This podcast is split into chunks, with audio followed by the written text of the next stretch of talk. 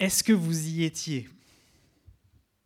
C'était il y a presque 4 ans, jour pour jour, le 15 juillet 2018. Est-ce que vous étiez là? Ce jour-là, dans notre pays, partout, on a chanté, on s'est réjoui, on a fait la fête. Les klaxons retentissaient dans la rue, même toute la nuit malheureusement. Les feux d'artifice fusaient, des inconnus se croisaient dans la rue et puis dansaient ensemble. Dans, dans les grandes villes comme dans les petites, on a fait la fête. Tous les Français sont sortis, presque tous, pour faire la fête. Pourquoi? La Coupe du Monde, vous vous en rappelez, c'est génial. C'était la victoire de l'équipe de France à la Coupe du Monde de football, un événement parmi les plus grands événements sportifs dans lequel notre pays participe. Alors si vous êtes un grand fan de foot, que vous suivez tout jusqu'à la Ligue 1 euh, et même plus, vous avez dû passer un bon moment, je pense, ce jour-là, parce que c'était un beau match. Enfin, en tout cas, si vous étiez pour l'équipe de France. Si vous êtes comme moi, moi je suis plus un, occasionnel du football, je suis un petit peu l'euro, je suis un petit peu la Coupe du Monde tant qu'on gagne. Euh, et si, si vous êtes comme moi, du coup, c'était un bon moment pour vous aussi. Mais en fait, même si vous aimez pas le foot, même si vous avez jamais envie d'en entendre parler, vous en avez marre qu'on vous serine avec ça, même si vous ne suivez aucun match, ce soir-là, vous avez quand même été au courant qu'il s'est passé quelque chose. Ce soir-là, vous savez, vous avez su qu'il s'est passé un événement joyeux, parce que les cris de la fête et les cris de joie étaient, euh, étaient inévitables. Peut-être même d'ailleurs un peu, c'était peut-être un peu relou si vous n'aimez pas le foot, mais euh, personnellement, j'ai de bons souvenirs de, ce, de, de cette journée-là. Déjà parce que c'était un beau match, une belle victoire. Ça fait toujours plaisir de voir un beau match. Mais, mais aussi pour une deuxième raison. C'est aussi parce que c'était la victoire d'une équipe très jeune. Au début de la coupe, on n'était même pas sûr que cette équipe elle allait, tenir le coup. On n'était pas sûr qu'ils feraient l'affaire. Et puis, match après match, ils, ont continué à gagner et ils ont montré qu'ils avaient ce qu'il fallait pour gagner, pour aller même jusqu'à la finale. Ce soir-là, on s'est réjoui, on a fait la fête, non seulement grâce à la victoire qui venait de se passer, mais aussi pour toutes les victoires à venir que cette jeune équipe talentueuse nous promettait. On s'est dit, c'est génial, maintenant il y a un âge d'or du football français qui commence. Pourquoi est-ce que je parle de ça ce matin? Pas seulement parce qu'on va fêter l'anniversaire de cette victoire la semaine prochaine, ce sera l'occasion de, boire un verre, de nous réjouir, mais vous l'avez compris, c'est parce que l'auteur ici nous parle aussi de quelque chose qui ressemble. Il nous parle aussi d'une victoire qui a été accomplie et d'un avenir prometteur. Cette victoire, ce n'est pas celle de l'équipe de France, c'est celle de Dieu au verset 1 il a fait des merveilles, son bras, sa main droite et son bras saint lui ont assuré la victoire. Il y a eu, cette victoire qui s'est passée. Et l'avenir prometteur, c'est sa venue, le fait qu'il va venir au verset 9. Et on va voir ce que ça veut dire. S'il faut retenir une seule chose, peut-être ce matin, c'est cela. Cette victoire et cet avenir peuvent nous inspirer beaucoup plus de joie qu'une victoire à la Coupe du Monde et même beaucoup plus de chants aussi. Et c'est pour ça que euh, Benjamin a très bien introduit à ce, psaume et ce moment. J'espère que vous aimez chanter. En fait, ce psaume, c'est une exhortation, c'est un ordre pour nous chanter. Chanter. Et ça tombe bien, on l'a fait ce matin, on a commencé euh, par là. Merci les musiciens de nous avoir conduits là-dedans. Et on va le faire encore tout à l'heure. Et donc, on se situe maintenant entre deux moments de chant. Et j'aimerais qu'on puisse laisser ce psaume inspirer ces chants-là. On va le parcourir dans ces trois parties. Vous pouvez suivre ces trois parties dans le, dans le bulletin que vous avez trouvé sur vos chaises. Voyant son salut merveilleux, débordons de joie, car il vient. Commençons par le commencement, verset 1. Chantez en l'honneur de l'Éternel un cantique nouveau, car il a fait des merveilles. Sa main droite et son bras saint lui ont assuré la victoire. L'idée est simple. Dieu a remporté une victoire merveilleuse. On ne sait pas exactement ce que c'est, mais il a remporté une victoire merveilleuse et il l'a fait par sa propre force. Il l'a fait par lui-même. Il n'a pas eu besoin d'aide. Ce qui lui a donné la victoire, c'est cette expression peut-être un peu bizarre, sa main droite, son bras. Euh, c'est peut-être un peu bizarre, on va y revenir un petit peu tout à l'heure. Euh, Mais déjà, posons-nous la question de ce que ce premier verset pouvait évoquer euh, aux personnes qui l'ont entendu et qui l'ont chanté. C'est un chant qu'on a devant les yeux, qui l'ont chanté en premier. Quand on lit ce mot merveille et qu'on pense euh, à ce que Dieu a fait, on va dans l'Ancien Testament et on pense à toute une sorte, euh, à, plein d'interventions miraculeuses de Dieu en faveur de son peuple. Même si vous connaissez rien à la Bible ce matin, je, suis quand même prêt à parier que vous avez entendu parler de la mer ouverte en deux, de Moïse qui part avec le peuple. Ça, c'est partout dans notre culture, on en entend tout le temps parler. Il y a même eu un, film avec Christian Bale qui, raconte ça, qui le dépeint. Euh, on pense à de l'eau changée en sang, on pense au mont Sinaï embrasé, on pense à de la nourriture donnée chaque jour miraculeusement à, à tout ce peuple pendant 40 ans dans un désert. On pense aussi à la conquête du pays de Canaan. Euh, c'est ce qu'on a vu il y a un an pour ceux qui étaient avec nous, si vous vous rappelez. Et pour les autres, euh, c'est disponible sur SoundCloud si jamais vous voulez rattraper un petit peu avec nous. Et dans tous ces actes merveilleux, Dieu a montré sa bonté envers son peuple et il a aussi montré sa puissance. Il a montré que lui, il était capable. Et comme ce psaume a été écrit un bon moment après ces événements, en fait, on peut penser que ceux qui l'entendaient, qui ont entendu ce psaume pour la première fois, ils, pensaient à toutes ces choses. Quand ils entendent merveille, ils pensent à tout ça. Mais je ne sais pas vous, moi j'ai l'impression que ce psaume, il parle quand même d'un petit peu plus que ces événements. Il les évoque, il y fait référence, mais, mais il y a autre chose, il pointe vers autre chose. Il commence par dire chanter en l'honneur de l'Éternel un cantique nouveau. Il faut un nouveau chant, il y a une nouveauté. Au verset 2 et 3, on voit spécifiquement un peu plus euh, à quoi cette, victoire et cette merveille ressemblent. On voit que toutes les nations, c'est-à-dire en fait tous les êtres humains partout sur Terre, ont entendu parler de ce que Dieu a fait. Ils ont accès au salut de Dieu.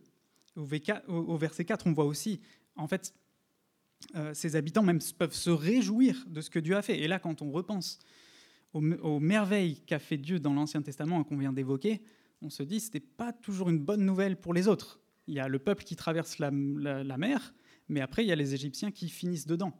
Euh, il y a oui, le, peuple qui reçoit un pays, le pays de Canaan, mais il y a aussi les habitants qui y habitaient.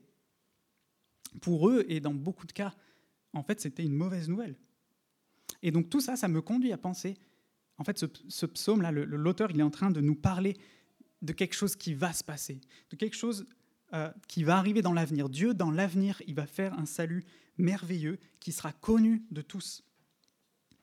Alors j'aimerais qu'on regarde ensemble à quoi ressemble ce salut merveilleux dans ces versets 2 et 3. Je vous propose trois caractéristiques. Il est fait, c'est un salut qui est fait par pure grâce. Il vient entièrement de Dieu, du fait de sa bonté et de sa puissance. C'est un salut qui est fait conformément à l'engagement de Dieu envers son peuple. Ça ne vient pas remplacer ce que Dieu avait dit, ça vient l'accomplir. Et troisième caractéristique, c'est un salut qui est étendu maintenant à toutes les nations. Donc déjà, première chose, c'est un salut par pure grâce. Si on commence avec le, début du verset 3, il s'est souvenu de sa bonté. Si vous étiez avec nous euh, ces derniers mois, nous avons parcouru ensemble le, livre euh, de, le début du livre de la Genèse, et on a vu notamment que Dieu, il s'engage. Il n'arrête pas de faire ça, il aime faire ça, il s'engage envers les êtres humains. Les êtres humains, l'ignore, il le fuit, mais lui, il vient et il s'engage. on l'a vu en particulier qu'il s'engageait envers un certain Abraham et envers sa descendance. Dieu s'engage envers Abraham à faire du bien à sa descendance, mais aussi à bénir toutes les nations à travers lui. Est-ce qu'on fait le déclic là ce matin avec ce que l'auteur est en train de nous dire? Il est en train de nous montrer ce que Dieu va faire, ça va enfin accomplir ce qu'il avait annoncé déjà à Abraham.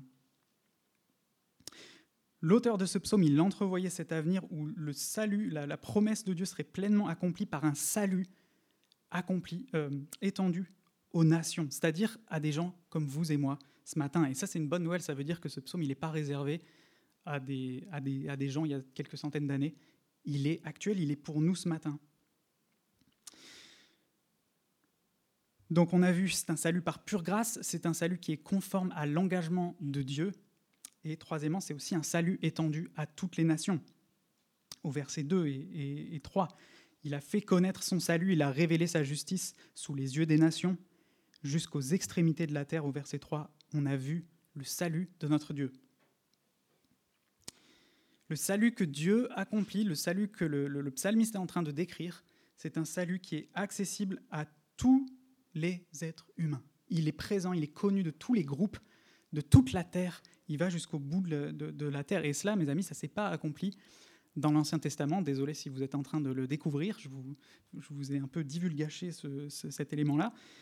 Il va s'accomplir, en fait, il faut qu'on fasse un petit peu une avance rapide ce matin, et voilà, faire ensemble dans, dans l'histoire de la Bible, parce qu'en fait, l'auteur de ce psaume, il anticipait notre temps.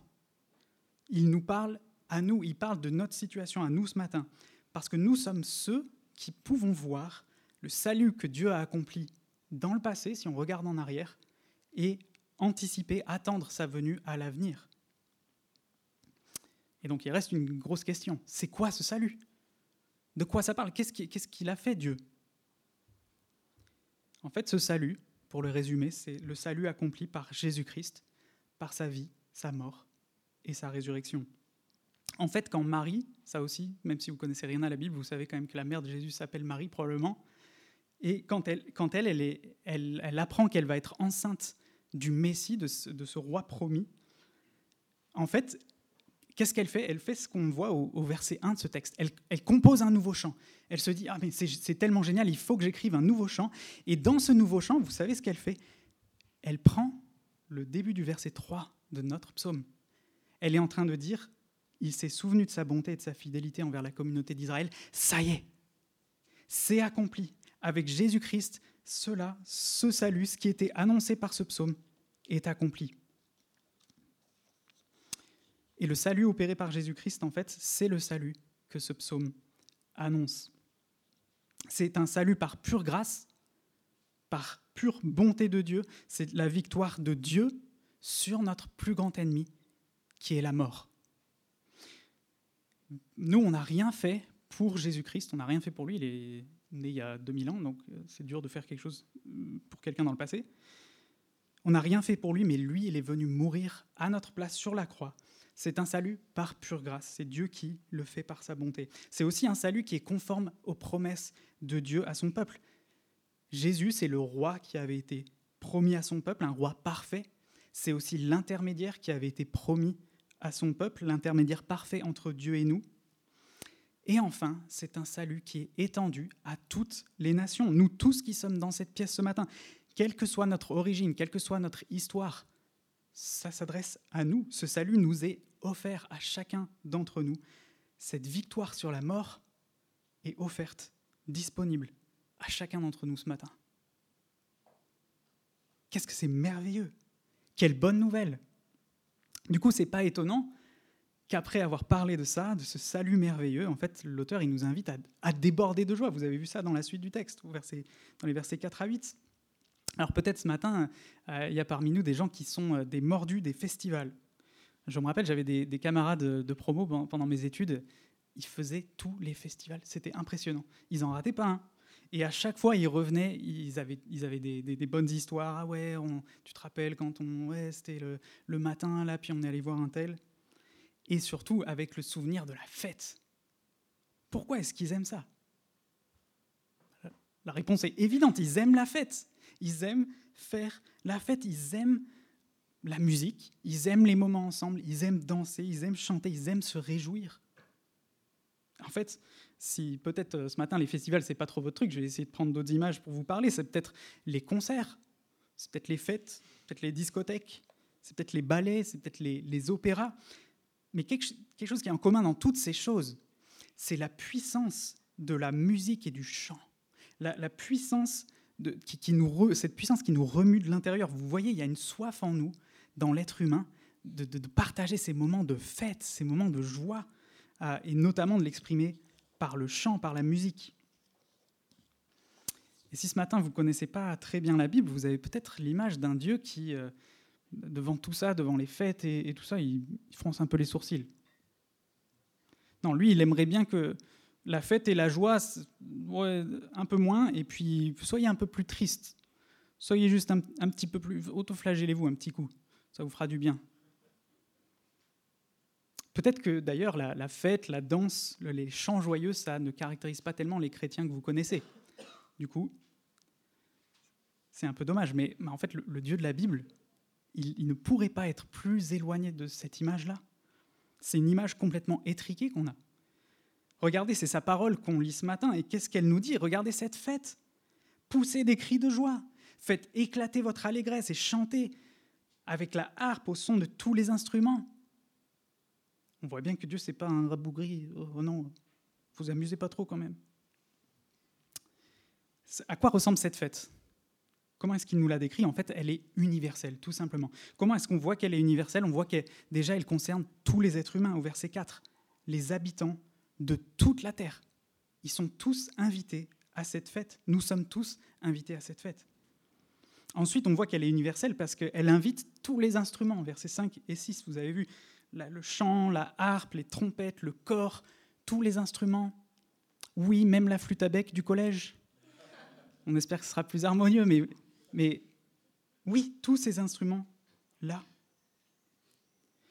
Cette fête concerne tous les êtres humains, elle invite tous les instruments et elle inclut même toute la création. Regardez le verset 7. Que la mer retentisse avec tout ce qu'elle contient, le monde et ceux qui l'habitent. La mer et tous ses habitants, le monde et tout ce qui l'habitent, c'est en fait c'est toute la création. C'est tout ce qui existe, c'est tout ce que nous voyons, c'est tout ce qui a été créé. Et ensuite, on a le verset 8 qui est peut-être un peu surprenant au, premier abord. Que les fleuves battent des mains, qu'avec eux, les montagnes poussent des cris de joie. Et là, on se dit, les fleuves, ça n'a pas de mains. Et les montagnes, ça n'a pas de bouche. Qu'est-ce qui se passe? Vous comprenez bien, c'est une image. Les fleuves, les montagnes, c'est les éléments stables, solides, immuables de notre monde. Vous vous rendez compte de l'effort qu'il faut pour détourner un fleuve ou pour raser une montagne. Ça prend énormément d'efforts si vous voulez faire ça. Si vous ne savez pas quoi faire cet après-midi ou de vos vacances, mais ce sont des éléments stables, immuables et, la plupart du temps, muets.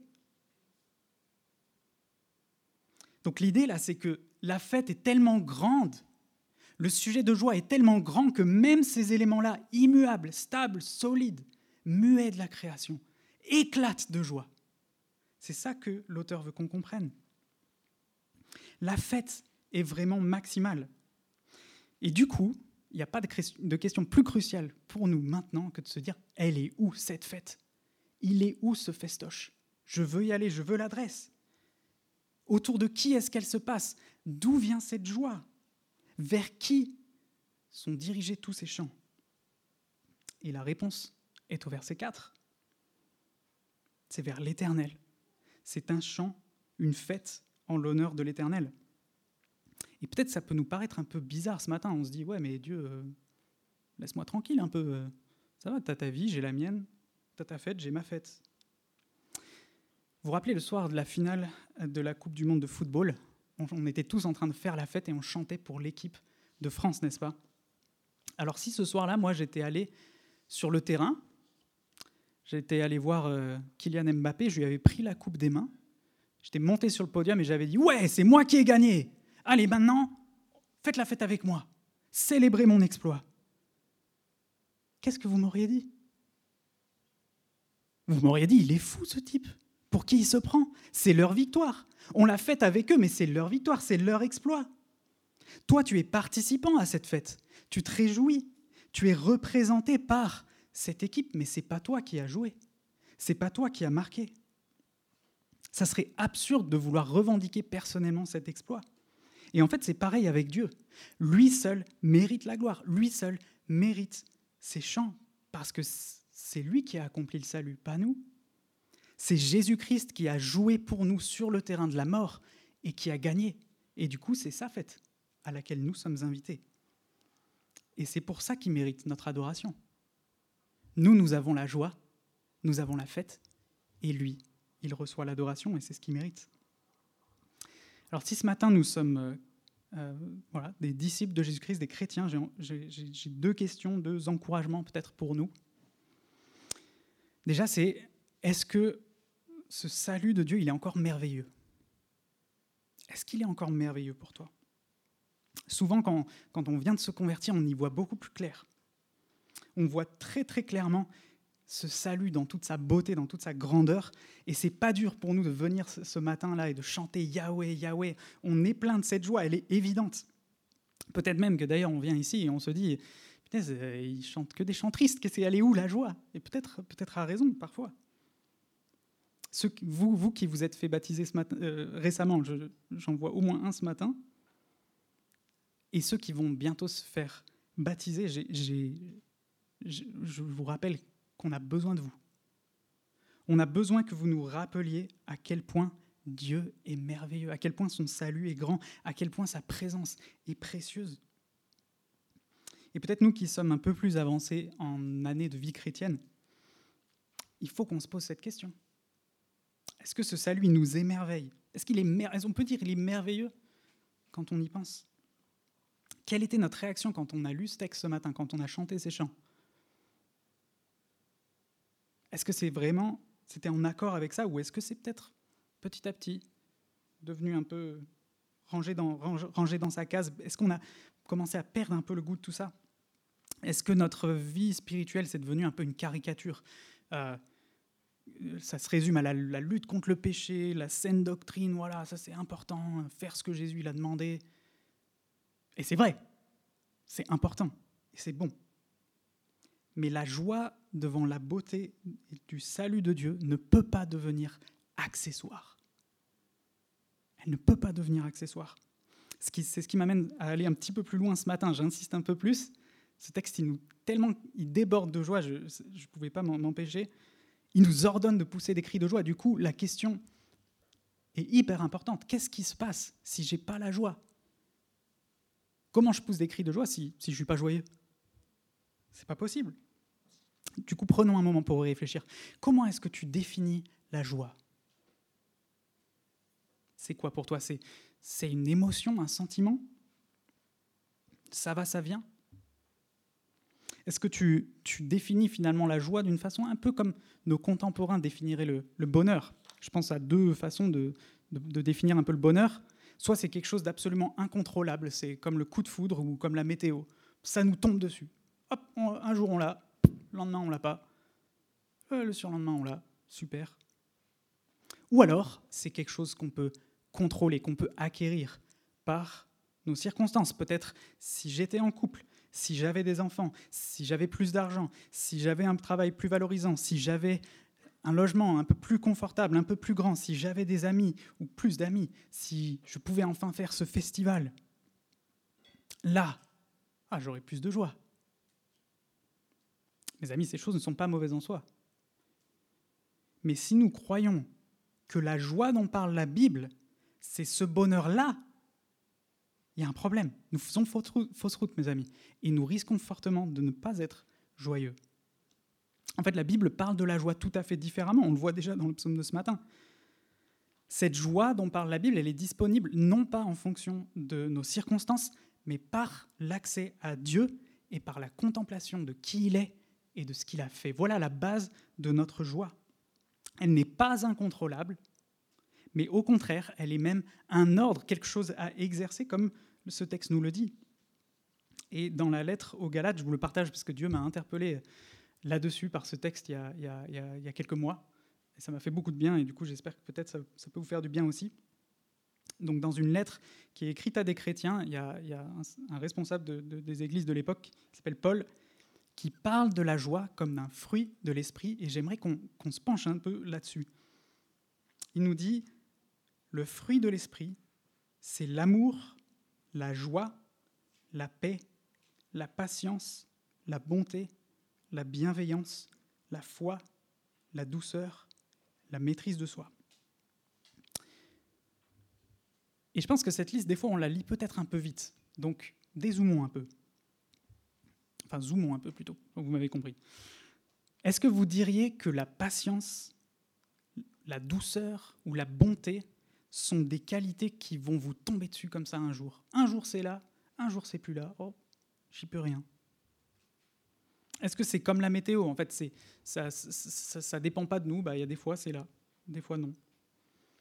Ou alors, est-ce que votre confort, votre situation maritale, professionnelle, financière, ou même vos hobbies, est-ce qu'ils vous aident automatiquement à être plus doux et plus patient? Je pense pas. Ou alors peut-être je suis le seul. Parce que quand je me suis marié, c'est là que j'ai réalisé, en fait, je suis pas patient. je pensais l'être avant. Je me disais, ouais, non, mais le mariage, ça va, ça va juste apporter la petite pièce qui manquait, et puis après, tout va aller comme sur des roulettes. Mais en fait, non. Gagner plus d'argent ne mène pas automatiquement à être plus généreux. En fait, en général, gagner plus d'argent, plus d'argent, ça va juste révéler quelle était la générosité qui était présente, mais qui peut-être pouvait pas s'exprimer autant avec moins d'argent. Alors mes amis, si vous êtes d'accord avec ce constat, si on peut voir ce matin que la, douceur, la patience, la bonté ne sont pas, ne sont ni incontrôlables, ni juste des choses qui nous tombent dessus, ou ni des choses qu'on peut acquérir par l'extérieur, par des situations de vie, par des, choses qu'on peut contrôler à l'extérieur de nous, si nous sommes d'accord sur ce constat que c'est absurde de penser que ce serait le cas, c'est absurde de penser qu'on va être plus doux grâce à telle ou telle chose, telle ou telle circonstance, ou que ça va juste nous tomber dessus, alors pourquoi croyons-nous que c'est le cas pour la joie? Ou la paix d'ailleurs, mais ce matin on parle de la joie. Pourquoi est-ce qu'on croit que c'est le cas pour la joie? Comment est-ce que Paul il peut les mettre dans la même liste? C'est peut-être que du coup la joie n'a pas la définition qu'on lui attache. Ah, tu sais, ce matin, j'aimerais vraiment être joyeux. Mais remplissez la liste. Qu'est-ce que vous mettez derrière? Si nous manquons de joie, est-ce qu'il serait possible que ce soit parce que nous ne la concevons pas comme Dieu en parle Est-ce qu'il serait possible que nous soyons en train d'attendre quelque chose qui nous, va nous tomber dessus? La Bible parle de la joie comme, de façon étonnante, comme une, qualité à exercer. Cette joie, elle va grandir par la contemplation et la méditation de, ce que, de, Dieu, de qui Dieu est et de ce qu'il a fait. C'est pour ça que Paul peut dire ailleurs à, d'autres, à une autre église, il leur dit Soyez toujours joyeux. Ça serait difficile si il fallait juste euh, être riche ou que ça nous tombe dessus. Ce serait pas possible, ça n'aurait pas de sens. Et c'est très important. On ne parle pas d'être toujours de bonne humeur, d'être toujours guiré là. Je ne sais pas si vous connaissez il y, a, des chrétiens comme ça où on se dit ah, ils, toujours, ils ont toujours le, sourire béat, là, on se demande s'ils habitent vraiment euh, sur la terre. On ne parle pas d'avoir toujours le sourire le dimanche matin et de toujours dire ouais, ça va, le Seigneur est bon. Non.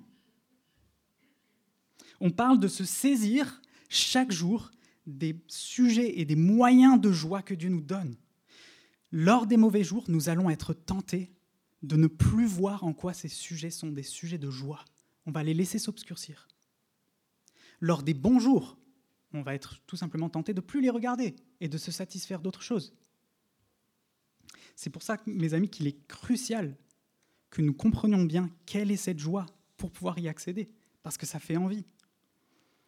Et c'est aussi pourquoi il y a un auteur qui s'appelle John Piper, il a donné à un de ses livres, que je vous recommande d'ailleurs, venez me voir après si vous, si vous voulez la référence, il donne ce sous-titre à l'un de ses livres. Il dit Le combat pour la joie. La joie, c'est quelque chose, on peut se battre pour ça, on peut mener ce combat chaque jour en venant puiser notre joie à la source divine. Et vous savez quoi, la bonne nouvelle, c'est qu'elle est toujours là. Elle ne dépend pas des jours, elle ne dépend pas des circonstances, elle est toujours là.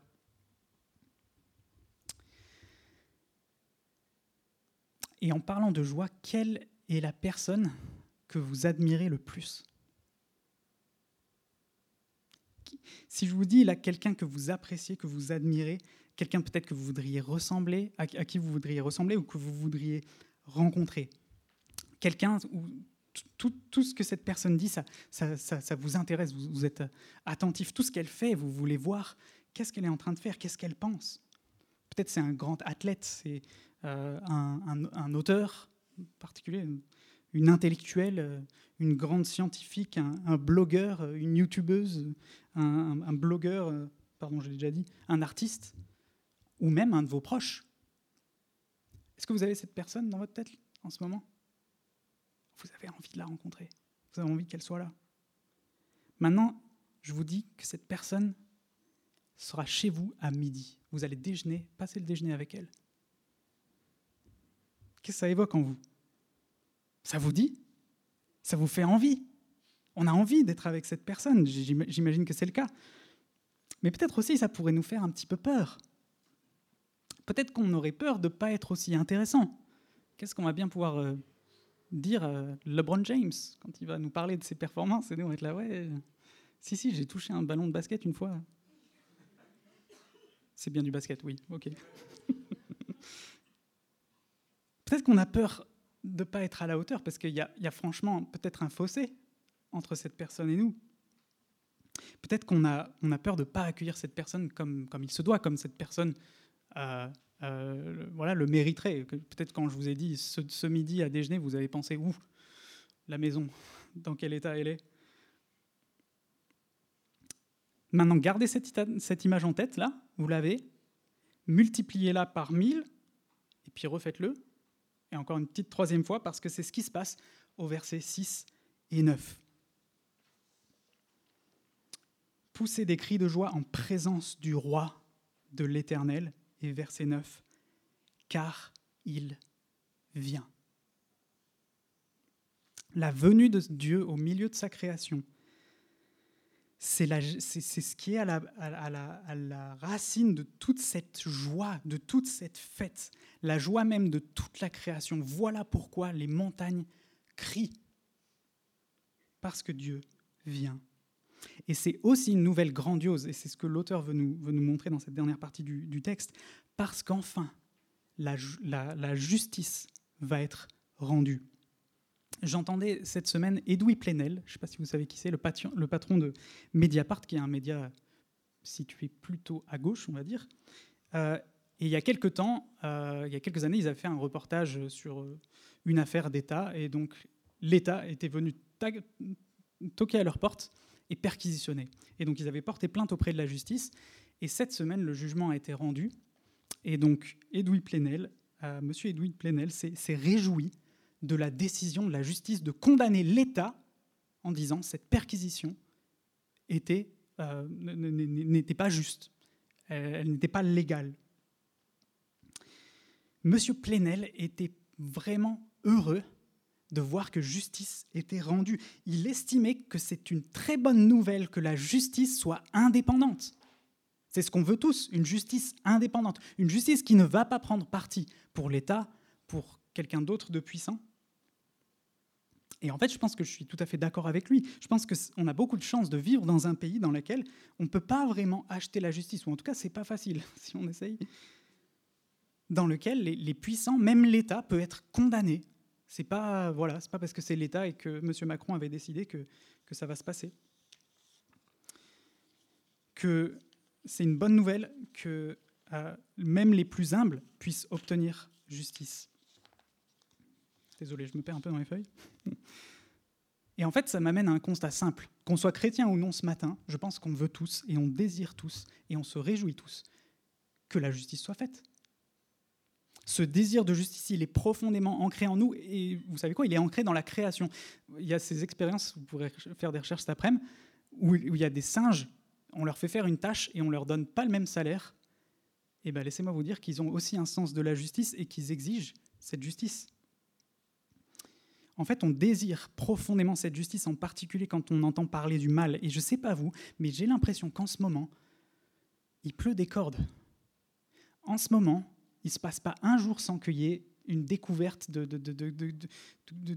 que, voilà, que telle ou telle personnalité a fait quelque chose d'horrible ou de sordide en secret, euh, que telle ou telle personne ou groupe a été exploité euh, en silence, a été rabaissé, a été méprisé, a été lésé. Il y a des nouveaux conflits, il y a de nouveaux massacres, de nouvelles guerres. Et, devant tout ça, je ne sais pas vous, mais moi j'ai envie de dire stop.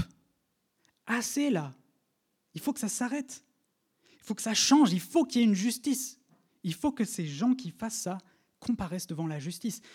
Et mes amis, si c'est votre cas aussi ce matin, le verset 9 est une bonne nouvelle. C'est la meilleure nouvelle qui soit pour la justice. Parce que, verset 9, il vient pour juger la terre. Il jugera le monde avec justice et les peuples avec droiture. C'est pour ça que la création exulte à l'arrivée de Dieu, parce qu'il va enfin y avoir une justice. Et sa justice, c'est la justice que M. Plenel désire de tout son cœur. Une justice indépendante, une justice parfaitement droite, qui fasse droit à ceux à qui on a fait du tort. Quand Dieu va exercer la justice, il va mettre tout le monde d'accord. Pour chacun de ces, jugements, on pourra dire c'était ni trop sévère, ni trop laxiste. Il saura rendre parfaitement à chacun ce qui lui est dû.